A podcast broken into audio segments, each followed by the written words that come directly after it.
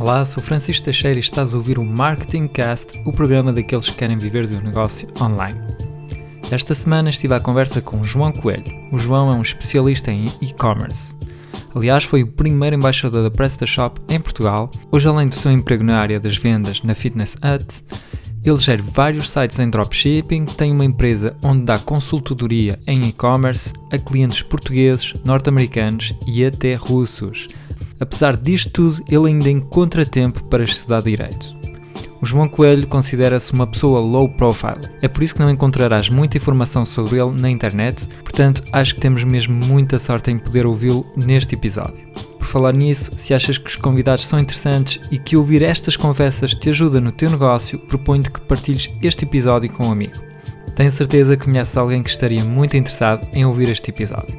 Muito obrigado pela ajuda. Voltando ao episódio de hoje, vamos falar de questões relacionadas com e-commerce e dropshipping.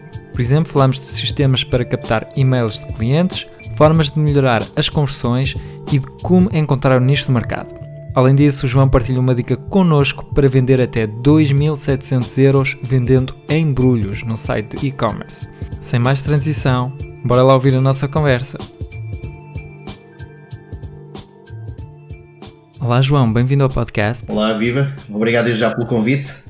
Sou eu que agradeço, é um prazer hoje estar aqui contigo e queria te perguntar se te podes apresentar, contar um pouco a tua história, o que é que estás a fazer atualmente. Muito bem, eu chamo João Coelho, trabalho atualmente numa empresa de fitness, a Fitness Hut, que é a maior empresa de fitness em Portugal. Assumo a função do Grupo Sales, em que giro aqui, digamos, um segmento do negócio tenho a minha empresa eh, ligada às soluções de comunicação, maioritariamente para comunicação digital. Sou embaixador da PrestaShop, que é também uma das maiores ferramentas de e-commerce eh, disponíveis e gratuitas. Além disso, minha formação é na área do jornalismo. Ou seja, vou fazendo um pouquinho de tudo, desde a área da venda em si, que é algo que eu tenho uma paixão grande, uhum. pela parte do digital, nomeadamente o empreendedorismo, a venda online, as formações, o marketing digital, que é isso que me permite, pronto, ir sustentando não só a minha empresa como a mim. Portanto, tu geres a parte do negócio na Fitness Hut e além disso também tens o teu negócio. Podes explicar o que é exatamente esse negócio? Claro que sim. Uh, a minha empresa, maioritariamente o core business é e-commerce neste momento. Ou seja, nós temos várias lojas de segmento, desde sex shops, produtos na área da cosmética, abrangemos alguns produtos na área do mobiliário e decoração. Existem aqui várias panóplias. Inicialmente, quando comecei, foi aquilo que certamente me deu algum boom, que foi na área da alta perfumaria e cosmética. Na altura, com uma perfumaria online que ganhou algum nome, digamos, no nosso país e que vendia alguns milhares de euros uh, em alta perfumaria e cosmética. Que, entretanto, surgiu, digamos, a proposta de venda e a empresa foi... A empresa não, o projeto foi vendido e decidi embarcar e continuar a desenvolver os outros projetos que tinha. Podes revelar o nome? Sim, claro. É, era a Perfumes 24. Está certo. Portanto, tu atualmente tens o teu emprego e além disso ainda tens os teus negócios. Como é que tu fazes para te organizar para fazer as duas coisas ao mesmo tempo? Primeiro é preciso teres uma boa agenda e trabalhares com uma empresa que te permite ter aqui alguma facilidade. O segundo aspecto é ter as pessoas da tua confiança que vão gerindo, digamos, o teu negócio, em que digamos que a parte operacional está alocada a outras pessoas, desde o processamento de encomendas, a análise, responder aos clientes, etc. E no fundo aquilo será quase um investimento, e vou fazer nos meus tempos livres, alguma otimização ao site e as alterações que normalmente são necessárias ir fazendo para que o negócio continue, não é? Progredir e a crescer. Sem dúvida. Portanto, além do teu emprego, tens ainda mais sites de e-commerce e também propões soluções para pessoas que queiram lançar uma loja online, queiram lançar um e-commerce, é? Exatamente. Eu neste momento tenho estado a dar algumas, maioritariamente, formações ou apoio a quem quer iniciar e depois, claro, a parte da consultoria que temos, que ocupa 50% já do, do negócio da empresa, que é apoiar, digamos, os outros empresários que têm as suas lojas e os seus negócios online a, a vender mais e a crescer e expandirem-se. Ok, portanto, já tens uma equipa ou estás a trabalhar sozinho nesse projeto? Não, já tenho uma equipa a trabalhar comigo. Ok, e quantas pessoas é que tens? Quatro pessoas neste momento. Voltando aqui às origens do teu negócio, como é que surgiu essa vontade de empreender? Uh, será que o Perfumes 24 foi o teu primeiro negócio? Já tinhas lançado vários negócios antes? Como é que tudo começou? Não, já tive outros. Quando é que isto começou? Bem, isto pensando em quando é que isto começou, temos que voltar mesmo muito tempo, muito tempo atrás. ainda começou tudo na altura do tempo do, do IRC, onde se utilizava aquele cliente eh, de software que era o Mirk. Na altura eu tive o privilégio, parte do meu pai que tinha a vantagem de ter empresa, tinha que ter obrigatoriamente conexão de internet, na altura aquilo era o Redis, lá como é que se chamava aquilo. Comecei a conhecer a, o IRC através da Dalnet, depois PTNet, depois fui IRC Operator, portanto comecei a ganhar aqui o bichinho enquanto estudava e era miúdo do mundo dos computadores e destas novas tecnologias. Depois veio obrigatoriamente aquela fase que eu acho que todos nós que passamos, que era aquela fase do hacking, da pirataria, aquela curiosidade de querer ter algum conhecimento, não percebo alguma coisa disso. E tive alguns sites uh, dedicados à temática. Sites esses que neste momento, nem, não, até por uma questão de sigilo, não os quero divulgar, até porque tiveram algum, algum impacto a nível nacional. Isto já há uns anos valentes atrás. Depois tive um outro projeto, esse sim, teve também aqui algum nome, que era PT Gates, que inicialmente era um portal que estava associado às, às notícias da atualidade, ainda no tempo da ONI. Havia aqui, digamos, uma concorrência entre nós, a ONI, depois começou também o SAP, ainda era o menino, à beira do que é agora, uh, e entretanto o mercado foi, foi expandindo, nós fomos evoluindo. Depois a parte dos estudos começou a fazer com que alguns projetos começassem a ficar de parte, esse em particular, PT Gate, depois vocacionou-se para cinema, nomeadamente o cinema PT Gate, que chegou a ter largos milhares de visitas diários, em que patrocinávamos tudo que era hum, antestreias, que era excelente. Foi uma boa altura. Surge, entretanto, hum, passados uns tempos, o, o, o, famoso programa da Google AdSense, que permitia que se fosse rentabilizando alguns sites e começar a ganhar dinheiro. Uh, isto quando se era estudante era, era genial, porque eu não me lembro de ganhar na altura tanto dinheiro que se calhar como ganho hoje. Aquilo foi uma muito boa fase. Depois, obviamente, começou a surgir aqui algumas atualizações do, dos motores de busca, nomeadamente da Google, começaram alguns sites também a cair, outros a manterem-se, outros a crescerem bem mais. Entretanto, comecei também a trabalhar na altura com a RTP, portanto estava lá a apresentar uns programas, tinha umas rubricas de informática e foquei-me, digamos, na, na minha profissão como um profissional liberal que eu era, uh, quis recorrer ou procurar uma alternativa para ter os meus descontos pagos, daí eu, na altura, procurar um trabalho na área que, que me permitisse ter um contrato, e assim surgiu a minha entrada na área das vendas ou neste mundo das vendas, nomeadamente na, no mercado fitness, que foi, digamos, aquele emprego a sério com um contrato de trabalho, isto em meados de 2006, 2007, numa outra empresa que também era líder de mercado, que era o Homes Place. Posteriormente, fiquei lá uns anos, fui desenvolvendo, trabalhei como consultor comercial, diretor comercial da unidade, depois integrei este novo projeto da banda da venda que é Fitness Hut, que numa altura ainda se assumia um projeto muito diferente que veio realmente a mudar o paradigma do fitness no mercado nacional. Isto tudo em consonância com os meus projetos que os tinha e que ia mantendo nos meus tempos livres, qual depois foi constituída a empresa e começou-se a empregar pessoas uh, e a desenvolver o negócio surge, dentro de muitos projetos, um que se destaca mais, que na altura foi a parte da perfumaria, e explico o porquê. Porque, enquanto consumidor de perfumes, produtos cosméticos, portanto, alguma vaidade que todos nós temos ou devemos ter, achava aquilo muito caro e decidi começar a procurar uh, uma alternativa que é, em vez de eu gastar tanto dinheiro, não eu começá-los a vender. Na altura, a venda da, da, alta perfumaria cosmética online não é o que é hoje, em que existem, sei lá, milhares de lojas, uma concorrência abismal. E na altura o projeto foi-se desenvolvendo. Entretanto, esse projeto foi um projeto no qual investi há algum tempo. Na altura tinha também uma pessoa que estava a dar total seguimento a esse mesmo projeto e permitiu o, o desenvolvimento do mesmo. E tinha outros que estavam também ligados na área de, das sex shops, por aí fora. O projeto, entretanto, tem a possibilidade de ser vendido e começar-se a focar noutros segmentos do mercado, nos quais também já tinha alguma envolvência, mas que estavam um bocadinho à parte Pronto, praticamente foi essa, foi essa a minha história. Foi muita tentativa e erro, muito site, muito site mesmo. Ainda hoje tem muito site de segmento, mas para focar aqueles que sem dúvida foram aqueles pilares, considero sem dúvida esses. Portanto, tens assim uma ideia do, da quantidade de sites que precisaste lançar para ter um site a funcionar como o Perfumes 24? Não sei responder a isso, eh, até porque cheguei a ter 150, 160 websites dedicados a várias temáticas em que ia construindo e ia vendendo. Eu acho que aqui a parte do site em si não foi isso que alavancou sequer a, a Perfumes 24. O que aqui alavancou, sem dúvida, na altura este projeto foi, a primeira, resiliência de andar sempre à procura de fornecedores e trabalhar num sistema inicialmente dropshipping, depois buy as we sell, ou seja, começar aqui a adaptar ao mercado, negociar com, com transportadoras o, o melhor custo para ter, obviamente, aqui a melhor margem. Sem dúvida que aqui a estratégia que marcou a diferença nesse projeto foi o fator preço. Revolucionamos, sem dúvida, o mercado a nível de preço. Relação qualidade de preço, entrega muito rápida e, sem dúvida, que foi isso que, que alavancou o negócio. E, claro, muito investimento, não só pessoal, mas a nível também monetário, em muitas campanhas, a ver qual delas é que funcionaria melhor. E como é que fizeste para baixar tanto os preços dos perfumes? Como é que fizeste para te tornar tão competitivo no mercado? Porque, eh, se não me engano, essa realmente foi a tua forma de te diferenciar face à concorrência, não foi? Sem dúvida, é uma fase inicial e quando o cash flow é menor, nós temos que começar por recorrer a, a, à revenda, não é? Por assim dizer, e fazer aqui alguns contratos. Isto faz parte da, da nossa capacidade negocial. A segunda fase foi começar a trabalhar diretamente com algumas marcas o que já se vendia muitos perfumes. E a terceira fase foi entregar o projeto a outro para dar esse seguimento. Esta foi a história, digamos, da, da empresa, porque todas as empresas têm um início, um meio e um fim. Voltando aqui novamente ao preço, estive a ver uma conferência que está disponível no YouTube, na qual tu dizias que era importante eh, ter uma boa capacidade de negociação, fazer muito volume para depois poder negociar o preço. Vamos imaginar que tu amanhã tens de lançar um e-commerce, como é que fazes para baixar os preços?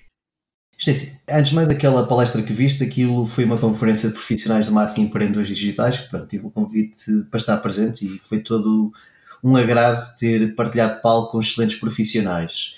Começar até pela pessoa que o organizou, que, que, foi excelente e conseguimos ter ali uma sinergia brutal. E toda a gente partilhou sem tabus o que é que é o mercado online, como é que se vende, ou seja, cada um partilhou o melhor que sabe dentro do que sabe, porque diariamente vamos aprendendo, não há uma fórmula mágica a primeira fase, quando queremos lançar um negócio, nós temos que identificar, a meu ver, por onde é que nós queremos envergar, nomeadamente o quê? Eu quero ter um negócio de volume, isto é, se vou vender muito, ou um negócio de margem, em que, independentemente de vender muito ou não, eu vou ganhar muito por cada venda. Se eu me quis diferenciar, a estratégia que eu idealizei para mim foi: eu quero combater grandes players que estão implementados no mercado, Perfumes 24, como Perfumes e Companhia, Sephora, entre outros. Então vou ter que me distinguir, digamos, à bruta. Como é que eu me distingui à bruta? Com preço. Obviamente ter preço não é o fator-chave. Depois vou ter que ter audiência para vender o produto. Isto dá um outro trabalho que é onde é que está o público-alvo, como é que eu conquisto o público-alvo, como é que eu dou a conhecer o meu projeto, como é que a pessoa ganha ou tem confiança em mim para adquirir a mim o produto e depois vender. Isto depois é um ciclo. Identificar onde é que ele está, chegar a ele, promover o produto e incentivar a venda. Como eu estava a referir, no meu caso, eu optei pela margem.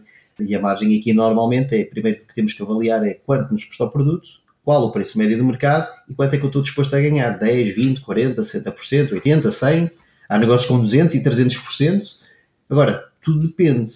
Sendo este um segmento de mercado que tem muita compra uh, regular, por quem quer comprar, e pegando aqui num perfume, sei lá, um 1 million, não precisa de experimentar, não é? Em qualquer perfumaria, em qualquer local, tem acesso a esse perfume e já sabe aquilo que vai comprar, porque é um produto de marca.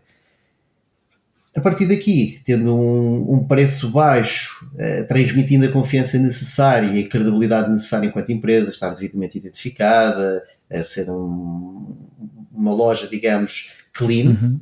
a pessoa a partir daqui vai fazendo as primeiras vendas e depois a recomendação. Tudo isto passa por recomendação. E como é que fizeste para tornar conhecida a loja ao princípio? E depois também aqui a propósito do público-alvo, como é que tu identificaste quem eram? E também estou aqui a pensar em 2012, quando lançaste a loja. Também imagino que as pessoas, se calhar, naquela altura não estavam tão à vontade para comprar na internet. Como é que fizeste para lidar com isso? Sim, é verdade. Em 2012 eu acho que quer dizer, compras online já existiam e já se faziam, se calhar não tanto como se faz hoje. Uh, e este podcast vai ser interessante para, o, para os investidores do projeto que estão aqui a ter publicidade gratuita, o que é genial. Uh, mas, mas, mas, pegando aqui neste, neste paradigma, até porque antes desse projeto tive outros projetos uh, muito segmentados. eu cheguei a vender, para teres uma ideia, cuecas específicas ou lingerie. Eu tive, aliás, mesmo um site específico só de cuecas para para pessoas, digamos, com peso a mais e não só, em que a minha ideia foi chegar a segmentos de pessoas que também os querem, querem comprar algo e para ver se tem algum tabu em determinadas lojas. Isso facilitou chegar aqui a, a determinados público-alvos. Agora, como é que eu cheguei? Primeiro, é, tive de fazer muita pesquisa online e a Google responde-nos a tudo, basta pesquisar ver as palavras-chave mais pesquisadas, o que é que as pessoas procuravam, quais eram as tendências, o que é que se comprava mais no Natal E a partir daqui foi, foi otimizar, digamos, o meu produto para a sua pesquisa. Foi isto, foi isto que aconteceu. Além de, claro, publicidade. Publicidade segmentada para aquelas palavras-chave das marcas que quem procura normalmente quer comprar. Pegando aqui num exemplo muito básico, se eu quiser trabalhar a palavra-chave perfumes é genérica, mas se eu trabalhar a palavra-chave um bocadinho mais completa, que é comprar perfume X, exemplo, comprar perfume One Million, se calhar quem pesquisa isto terá interesse em comprar, não é? Ok, portanto compravas anúncios no Google AdWords? Sim, claro, sim, sim, sim. Será que também fazias anúncios no Facebook e será que também trabalhavas a parte do SEO? O SEO, o SEO sempre esteve presente desde o, desde o início, até porque estávamos a competir com players bastante grandes e tu pesquisavas a palavra-chave perfumes, rondava ali de primeira, segunda, terceira posição. Portanto, isto foi um trabalho que foi árduo, não é? Não foi de um dia para, para o outro. Portanto, por si só o orgânico ajudou e muito, e muitas das vendas sempre vieram do orgânico. Mas a médio e longo prazo, aquilo que eu sempre quis investir foi a nível de AdWords, atualmente Google Ads, para quem pesquisasse determinadas palavras-chave, aparecer no meu segmento, o meu, o meu anúncio segmentado para que a pessoa clicasse e por cada X euros investidos eu colher X de retorno. Isto foi sempre a minha análise para hum, conseguir ter um retorno mais rápido do meu investimento. E no Facebook? Questionários também Facebook fazemos alguns anúncios. É, estava a perguntar porque houve uma altura em que o Facebook também tinha um excelente reach de forma natural, um, mas agora tem vindo a baixar bastante. Sabes que o mercado também surgiu, surgiu e, e começou a haver aí muita alteração, uh, talvez meados de 2014, penso eu, não, não sei, em que começou a surgir a famosa réplica, o perfume marca branca, por aí fora. Eu tinha, para teres uma ideia, fornecedores que me contactavam e eu tenho o seu produto por preços muito mais baixos. Eu, mas é exatamente igual, é o mesmo produto? Sim, é o mesmo produto e a saber era tudo marcas brancas ou réplicas que não só são ilegais, como utilizam a marca original para promover a venda desse mesmo produto. Portanto, se o produto por si só fosse bom, tivesse procura, não se teria que usar uma marca que está registada, que tem uma patente, para se promover essa mesma venda. Ainda que às vezes os cheiros sejam, digamos, parecidos. É, isto faz-me pensar que tu dizias naquela conferência que hum, os preços eram tão baixos no teu site que as pessoas até desconfiavam que os produtos fossem, fossem verídicos, não era? Eu lembro-me de falar, na altura ainda era uma estagiária da nossa empresa que me questionava. Hoje só tivemos 35 pessoas a perguntar se eram se os produtos são originais, uh, se garantimos a originalidade, inclusive nós tínhamos a certificação em Farmet, que estava lá publicitada, portanto. É normal, o preço por si só quando é muito baixo, diz que a esmola quando é grande o povo desconfia, ali seria exatamente igual. Agora mudando aqui um bocadinho de assunto, tu inicialmente aqui na nossa conversa falaste em dropshipping, podes explicar o que é exatamente dropshipping? Antes de mais, dropshipping, disse que a palavra é nada mais, nada menos do que libertar a encomenda no fornecedor. Ou seja, é, no fundo tu teres menos trabalho, encomendas consoante vendes ao fornecedor e esse fornecedor procede ao envio dessa mesma encomenda sem qualquer referência a ele mesmo para o cliente final. Depois existe uma outra temática, chamemos-lhe assim, eu não sei se existe ou não, mas eu pelo menos apelidei assim de buy as we sell, ou seja, compro consoante vendo, em que o processo é equiparado ao dropshipping, a diferença é que tu encomendas o produto ao fornecedor, recebes o teu produto e envias depois tu ao cliente final. A vantagem aqui que há é que não há partilha, digamos, dos dados do cliente com o fornecedor. Excelente. E onde é que tu encontras os fornecedores? Essa é a pergunta que mais me fazem. Muita pesquisa. Uhum muita pesquisa, muito contacto. Pois estou a perceber. Um, voltando aqui novamente àquela conferência onde falavas de dropshipping, tu dizias que era muito importante ter vários fornecedores, porque lá está um que pode querer desistir de trabalhar contigo, ou também te pode concorrenciar. Podes explicar porque é que é assim tão importante para quem faz dropshipping tem vários fornecedores? É exatamente mais concorrenciar, como não só não apresentar as suas melhores vantagens e a pior coisa que podemos ter no negócio é estarmos reféns de um fornecedor só. Esta é a melhor dica que eu vos posso deixar. Nunca trabalhar com um fornecedor só. Começar tudo muito bem, mas ter leque, ter diversidade, porque eles quando começam a falhar eh, é muito mau e nós temos que nos preocupar sempre com o cliente final. Ganhar reputação demora muito, perdê-la é rápido. É verdade, é preciso ter cuidado. Agora queria te perguntar, para pessoas que querem lançar um negócio em dropshipping, como é que eles fazem para encontrar um nicho de mercado? Como é que eles fazem para saber se vai funcionar para eles? Se tu amanhã quisesses lançar um novo site em dropshipping, como é que farias para encontrar o teu nicho de mercado? Esse é quase o ano, one million question.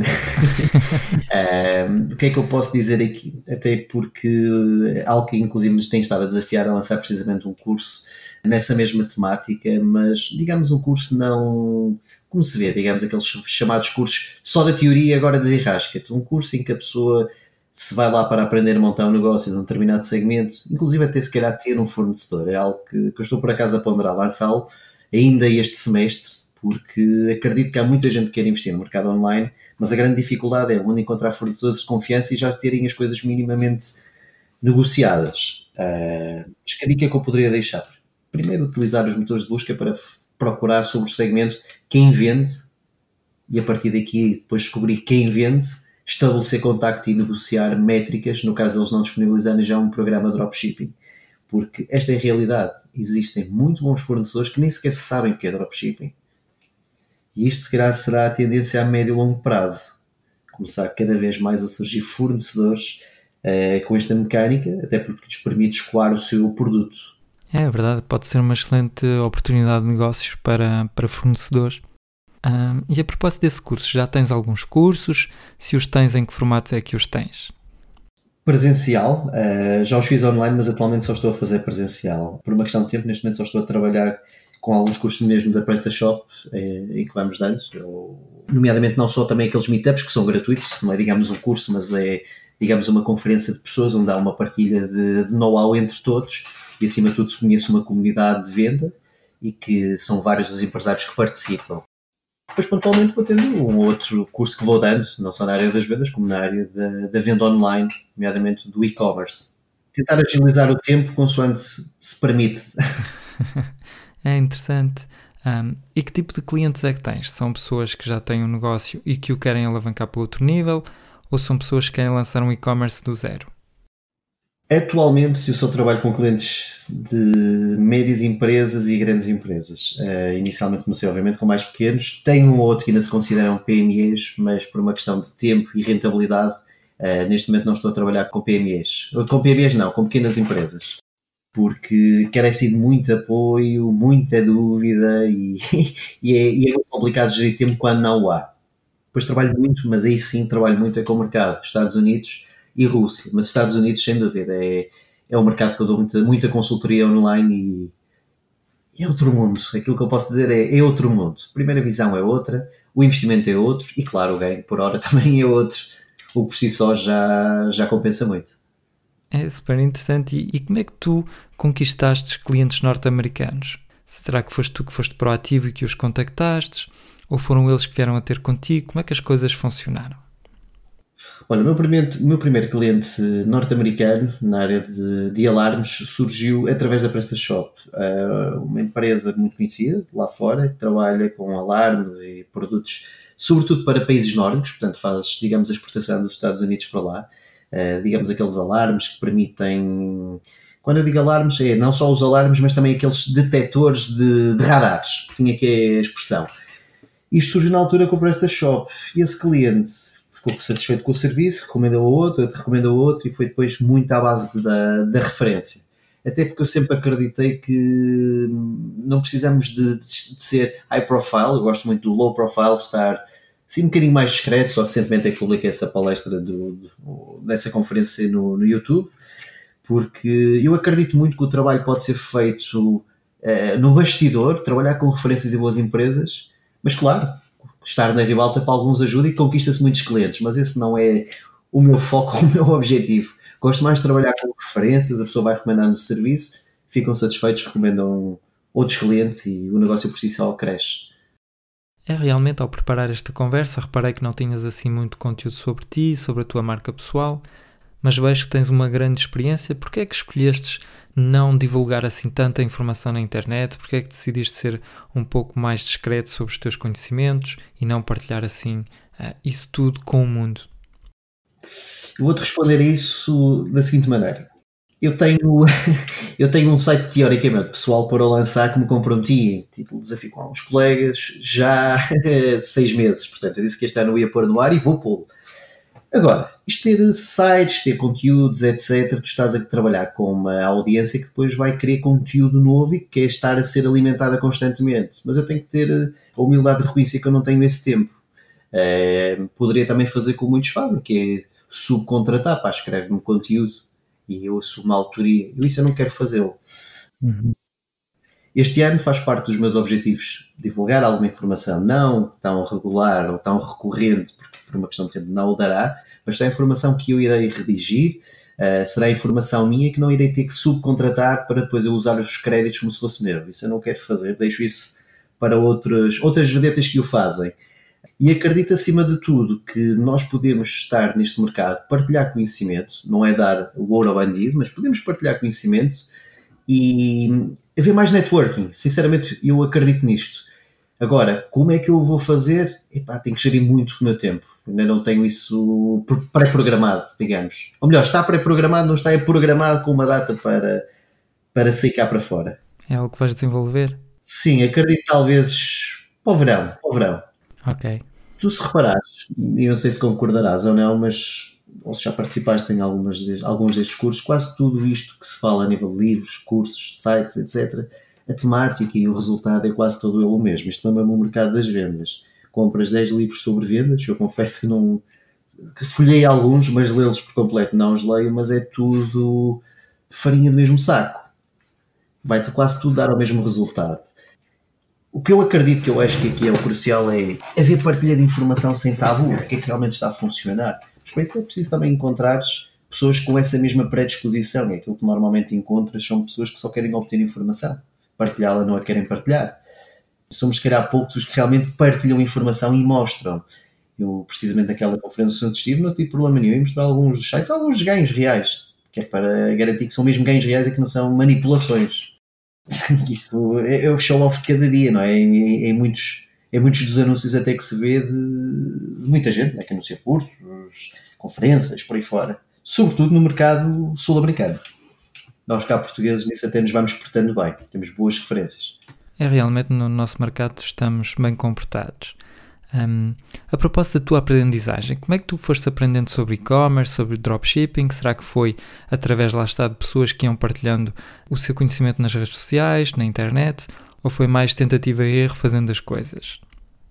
Muita pesquisa, obviamente ver o que muita gente partilhava, experimentar muita coisa. Uh, recordo nos meus primeiros sites nem sabia o que, nem sequer se falava o que, é que era SEO naquela, naquela altura, 2004, 2005 nem se falava o que é que seria isso. E depois começou a surgir a temática, a curiosidade, ver muitas referências que existiam no mercado nacional. Recordo perfeitamente uh, aqueles, se calhar, que mais me lembro, talvez, o Custódio uh, do, do blog de dinheiro, o Custódio Fernandes, uh, Fernando Amaral, é milionário, Paulo Faustino, também uma grande referência no mercado. Iam partilhando muita informação e todos nós íamos fazendo uma coisa que era tentativa e erro. Íamos replicando o sucesso uns dos outros. É realmente, sem dúvida.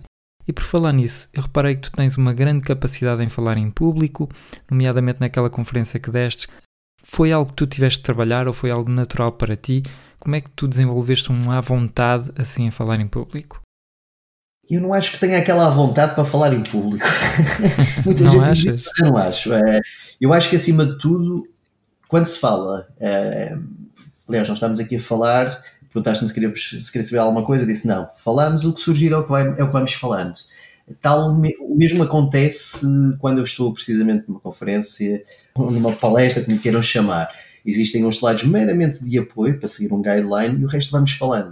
Até porque eu acredito, e em quase todas, em quase todas, não, em todas garantidamente as conferências que dei, que estive presente, eu solicito muito a interação de quem está a ouvir porque não só nos pomos a nós à prova, como é assim que realmente passamos a informação que as pessoas querem ouvir.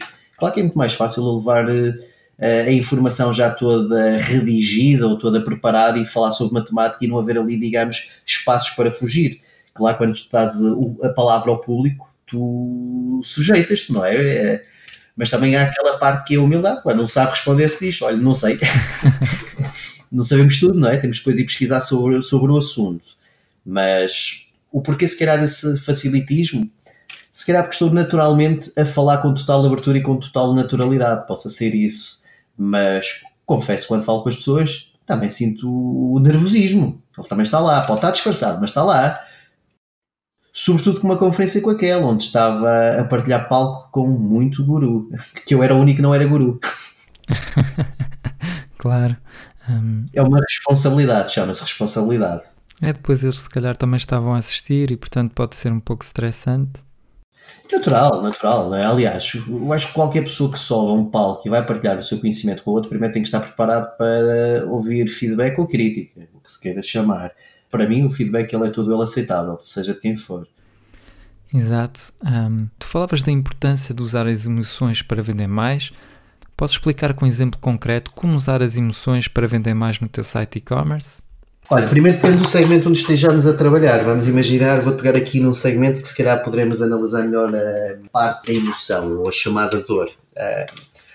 Quando queres vender um produto, vamos ficar aqui no exemplo de sex shop. Quando queres vender um produto de sex shop, vou colocar eu agora invertendo aqui a questão, ou colocando te a questão. O que é que achas que se vende mais numa sex shop?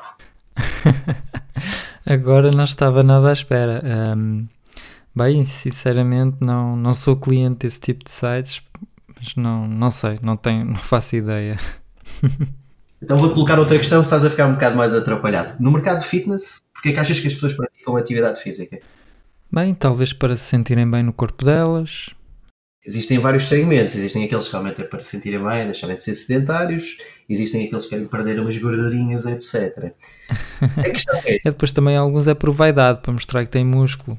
Também o há, exatamente. Há tudo. Agora, é precisamente aí que eu quero chegar existem vários motivos para a pessoa praticar ou comprar ou fazer algo. É aqui que nós temos que identificar. Vamos agora pegar aqui numa subtemática, pegando aqui no exemplo da sex shop. Sex shop, segmento preservativos. Se eu estou na parte dos preservativos, quem vai comprar aquilo certamente se preocupa com dois aspectos. Um, as doenças sexualmente eh, transmissíveis, não é? Ou, ou, ou, poderá ser uma questão de não querer ter um bebê indesejado. Há aqui vários fatores.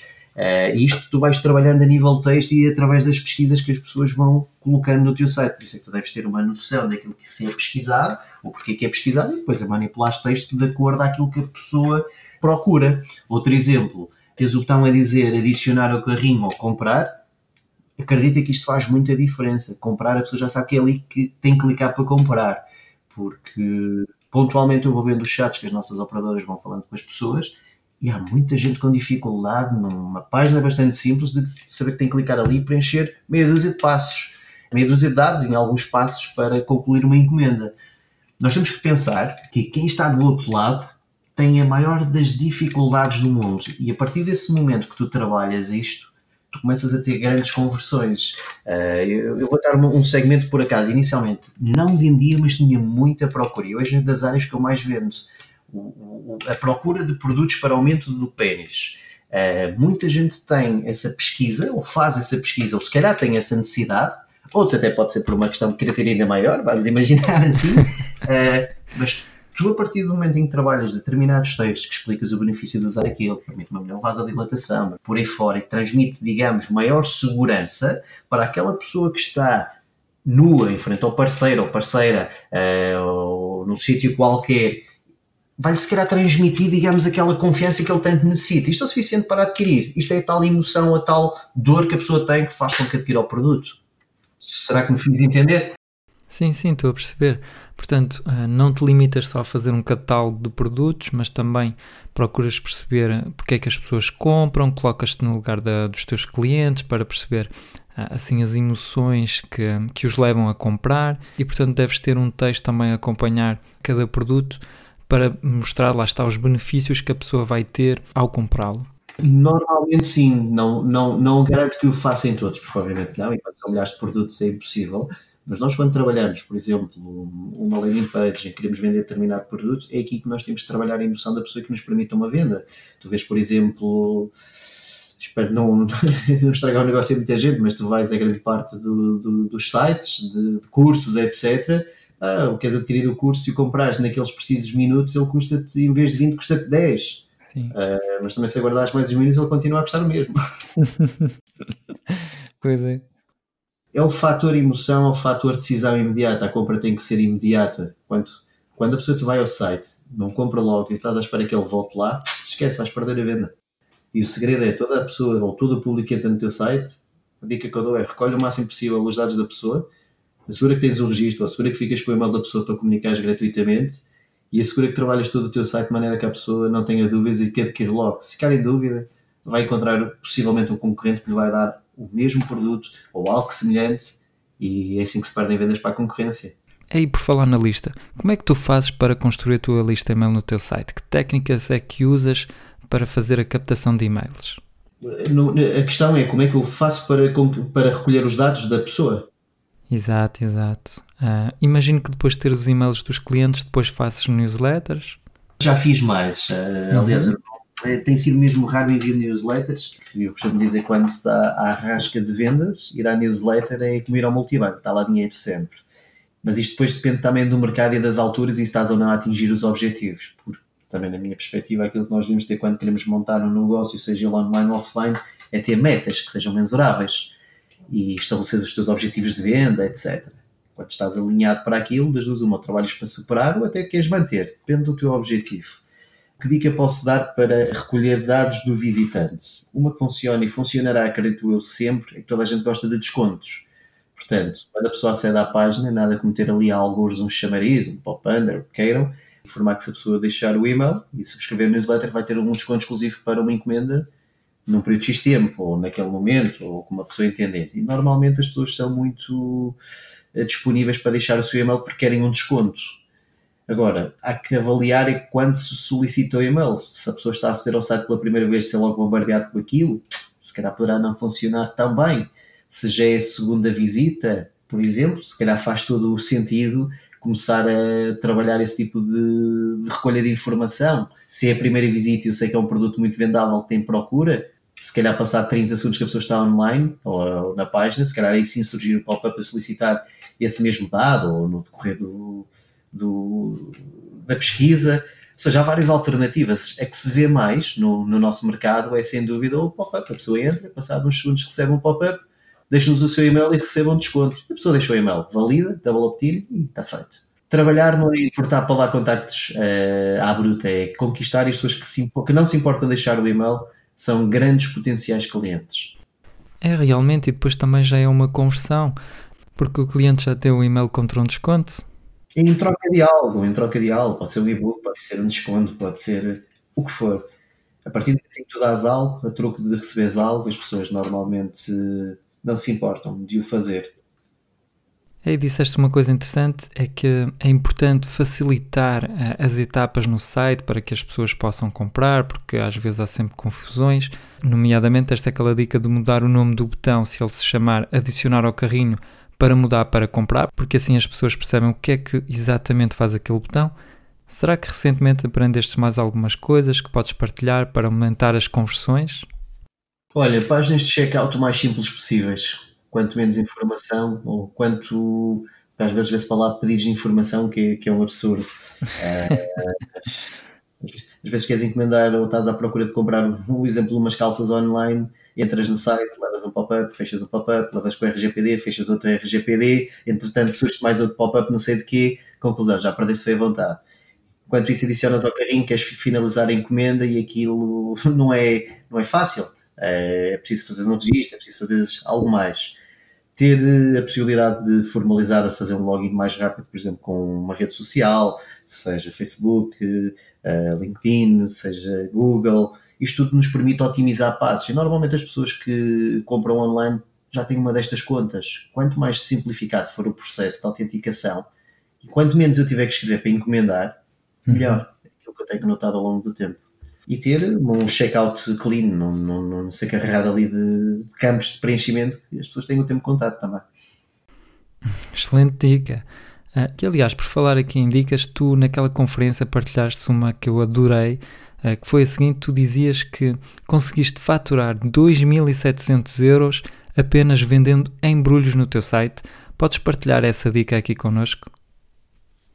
Sim, uh, eu, eu acho que aquilo foi no Natal. Confesso que agora já não me recordo ao certo, por si só, devido ao volume de encomendas, a pessoa por si só tinha essa vantagem de, de adquirir. Porquê? O cross-selling, ou tentar adicionar algo mais ao carrinho, ou incentivar a pessoa a comprar algo mais depois comprar, digamos, o seu produto, não é? Eu acho que isto é crucial. Porque é que eu na altura quis começar a cobrar embrulhos? Um simples fator. Se já vendia aquilo barato, ainda ia estar a oferecer um embrulho. Um cêntimo para mim é dinheiro. Então eu disse, pá, vou, vou começar a cobrar um euro, um euro e meio por cada, por cada embrulho. E depois aquilo até acabou por ficar que era, se tu tivesse 10 produtos, pagavas só um euro e meio, porque a média que as pessoas adicionavam era um, dois, três produtos. Digamos, três produtos talvez fosse a média. E o euro e meio pagava facilmente uh, o embrulho, que numa primeira fase destacava-se realmente era embrulhado e uma segunda fase era só um saco, portanto, agrafado, não é? Com um autocolantezinho e, um, e, uma, e uma fita, chamemos assim. Portanto, aquilo não dava praticamente trabalho. E as pessoas não se importam de pagar, esta é que é a realidade. As pessoas querem ser servidas e as pessoas não se importam de pagar, querem é ser bem servidas e receber aquilo tudo já embrulhado é o ideal. Então o que as pessoas faziam é, eu não me importo pagar o euro e meio, pagavam. Agora imagina um site que tem mil, dois mil, três mil encomendas, o que seja, e toda a gente pagar, ou 50% pagar um euro e meio, já tens uma ideia do, do volume que se faz, não é? Mas também onde se ganha dinheiro a sério é também negociar às vezes com transportadoras. Eu penso que esse não foi de, da Perfumes 24, foi de um outro. Confesso já não me recordo. Uh, também tive uma outra perfumaria também bastante conhecida, também foi vendida. Uh, mas tu, quanto mais negocias determinadas situações externas, exemplo, se vais trabalhar com a transportadora e baixas de 5 euros, por exemplo, para 3, estás aqui a ganhar 2 euros por cada encomenda. Estás a usar uma sacola para o envio das encomendas ou um bag e tens que uma transportadora que te ofereça, estás a poupar aqui mais não sei quantos cêntimos.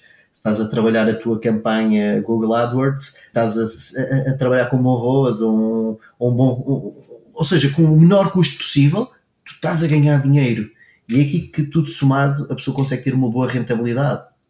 Além, obviamente, dos fatores com, com fornecedores-chave é? que permitem jogar não é? por esse lado. Se dois fornecedores te vendem o mesmo produto e um te vende um euro e meio, outro vende um a 40, se calhar negociado, o outro até te acaba a vender um 30.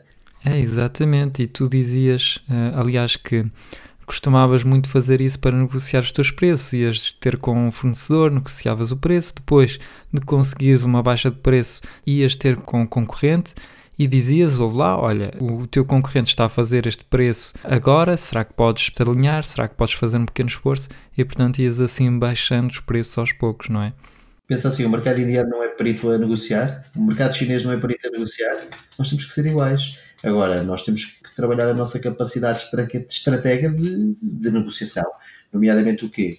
Uh, se eu tenho quatro transportadoras, não é? Eu quando, chego, quando faço contrato com uma, pronto, é o que é, mas quando faço com a segunda exijo algo melhor do que a primeira, quando vou para a terceira exijo algo melhor que a primeira e que a segunda, e assim sucessivamente. Isto depois é um ciclo que depois vais negociando. Todas as empresas têm uma persecução, que é dar lucro. Exatamente. Gostava de te perguntar, tu disseste que já vendeste vários negócios, será que não te custa muito vender um negócio no qual já investiste tanto tempo, tanto dinheiro e tanta energia? Ou logo que crias o um negócio já estás a pensar, bem, este daqui um ano, dois anos ah, já vou vendê-lo, porque depois de venderes o negócio também tens de começar um novamente, tens de começar tudo zero. Ou posso dar continuidade aos outros que tenho, ah, depende do ponto de vista. Sim, é verdade, se tens outros negócios, dás continuidade a esses. Há muita gente que fica um bocado chocada pela quantidade de negócios que vendem, sobretudo em alguns grupos, que eu também fazes parte do Facebook, temos alguns webmasters, uh, eu vou vendendo vários projetos. Eu não sou ligado a projetos, não me interessam mesmo absolutamente nada, não morro de amor por isso. E até porque eu tenho algo bem definido em mim, que é todos os meus negócios que eu tenho, tudo aquilo que eu faço a nível de trabalho, o objetivo é só um, ganhar dinheiro. Ganhar dinheiro para sustentar, obviamente, os meus vícios, ou os meus luxos, ou a minha família. Não é? é por isso que eu trabalho e trabalho arduamente para isso. Quero ter uma vida confortável, quero poder fazer aquilo que me apetece e por isso é preciso termos dinheiro eu me interessa se o projeto tem nome ou não. Há duas hipóteses que eu vejo aqui. O tempo que eu investi, o retorno que me vai permitir injetar curto espaço para poder investir em novos projetos. Ou então, se é mesmo um projeto que eu quero para a vida. Tal como eu disse ainda há pouco, todas as empresas têm um início, um meio e um fim. Se eu consigo desenvolver um negócio e vendê-lo por 10, 8, 7 vezes mais, depende do ponto de vista e da tal ligação sentimental que haja ao projeto, que eu normalmente não os ganho Uh, todos os meus projetos são todos vendáveis, todos. E serão sempre, acredito eu. É interessante. Eu tenho a sorte de ter uma Apple e aí não sei. Mas talvez o mais certo era vender também. Se vendemos, não só ganhamos, que é uma das minhas metas deste ano, que é ganhar tempo. E foi o que fez e está a fazer vender mesmo muitos projetos. Esta é a minha prioridade e para já estou a cumprir é ganhar tempo. Porque o mercado online, ou trabalhar em muita coisa, carreta muita consequência, não só familiar, para ver se se destrói, mas também a nível de saúde. E eu tive um episódio que não vou garantidamente repetir, que foi no, no, no final do passado ano, em que estive três ou quatro dias internado devido aos excessos de pico de stress, ansiedade, trabalho, isto, aquilo, aquilo outro. E eu fui muito claro, disse, 2019 eu vou despachar mesmo muitos projetos, vou ganhar tempo e começar a viver um bocadinho mais a vida e deixar de estar só ligado a isto, porque o dinheiro não é tudo, o dinheiro não é tudo. Uhum. E, essa foi sem dúvida aquele clique que eu precisei, felizmente veio a tempo, podia ter sido pior, para que começasse, ou seja, aquele catalisador da mudança para começar a focar sim em ganhar tempo. Isso vai ser a minha prioridade. Ter projetos, sim, vou mantê-los, mas aqueles que são rentáveis e aqueles que ocupam muito tempo, começar a vendê-los. Isso será, será a prioridade deste ano. Portanto, essa é tua estratégia para ganhar tempo é vender os negócios assim menos rentáveis e focar-te naqueles que, que te dão mais rendimentos, é isso?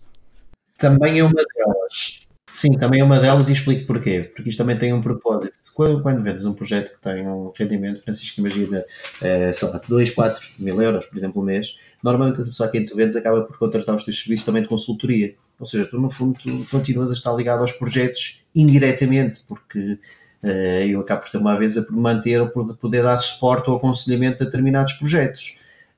Que é uma das coisas que eu gosto de fazer realmente, que é apoiar projetos Portanto, tu também financias esses projetos ou apenas acompanhas os empreendedores? Financiar não, a apoiar sim. Ok, estou a perceber. Um, já respondeste um pouco à questão, mas queria te perguntar qual é assim o teu grande desafio do momento? Tempo, ganhar tempo. Este é o meu desafio do momento.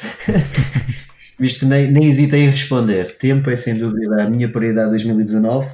Há momentos em que eu acho que começa a vacilar, mas depois há aquele catalisador que diz assim: não, não, não, comprometeste com isso é para cumprir. Eu gosto de cumprir muito com aquilo que me comprometo.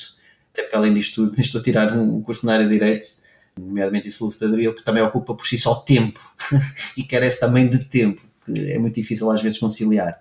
Aliando isto a filhos, família, estudos, negócios, empresas. Ui, é, é preciso ter uma boa gestão de, do teu próprio tempo e normalmente não recomendo este tipo de vida para quem é preguiçoso, porque quando se trabalha com mercados estrangeiros, uh, em que trabalhas com fusos horários, uh, tens que dormir 6 horitas de 5, é preciso aqui algum estofo. É preciso algum estofo e, acima de tudo, gerir tempo.